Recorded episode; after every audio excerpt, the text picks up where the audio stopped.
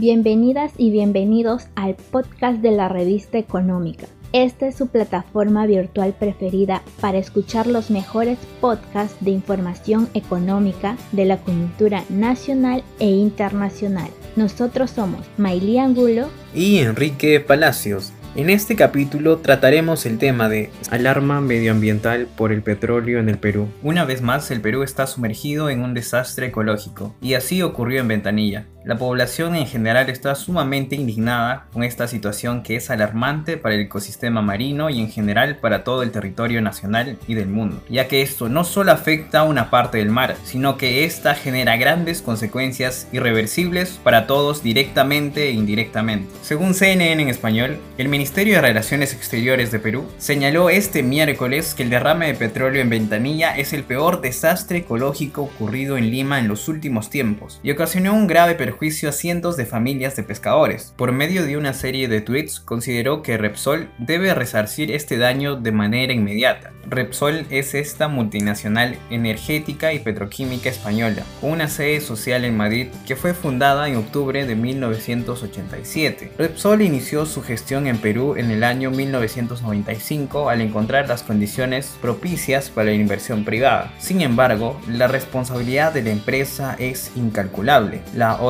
Organismo de Evaluación y Fiscalización Ambiental, adscrito al Ministerio del Ambiente, calcula que son 18.000 metros cuadrados de playa afectados por el derrame de petróleo. La empresa había reportado en un inicio a la institución que solo se habían vaciado 0.16 barriles de hidrocarburo en un espacio pequeño de 2.5 metros cuadrados, una cantidad mucho menor a la estimada ahora por las entidades competentes. Es claramente la irresponsabilidad de la empresa en la demora de la toma de acción. La población enérgicamente está convocando a múltiples marchas en la nación para visibilizar este desastre. Desde luego las autoridades tienen conocimiento de ello y están tomando las medidas respectivas. Sin embargo, estas decisiones son lentas y poco o nada se hace para tratar de solucionar este gran problema medioambiental. La contaminación producida por esta es sumamente caótica por diferentes razones. Algunas medidas como el no consumir algunas especies marinas fueron compartidas por Daniel Cáceres, representante de Sustainable Ocean Alliance en Latinoamérica. Dejó en claro que todo dependerá del recurso. Si son recursos como el perico que se captura en alta mar, no hay problema. Como la anchoveta, el purel, la caballa, tampoco. Ahora sí hay problemas con la cojinova, mariscos, la pintadilla, comentó. También recomienda no consumir en zonas pesqueras de Ventanilla, Santa Rosa y Ancón. Este desastre está presente en la población y afecta directamente a este recurso tan preciado como es el marino. También afecta a la flora y a la fauna terrestre que se encuentra cerca a la zona del desastre y se pierde totalmente parte de un hábitat natural para miles de especies.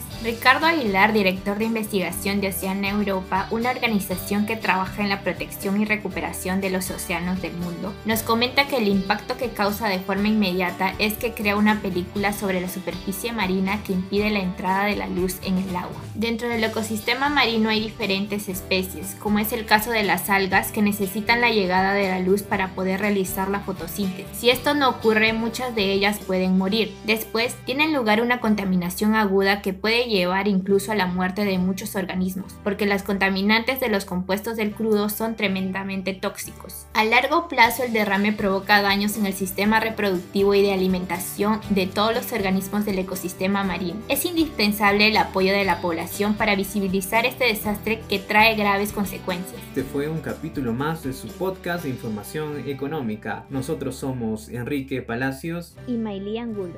Recuerden compartir cada capítulo de su revista económica en su edición podcast. También nos pueden encontrar en todas las plataformas digitales disponibles como Económica y con nosotros será hasta la próxima. Muchas gracias.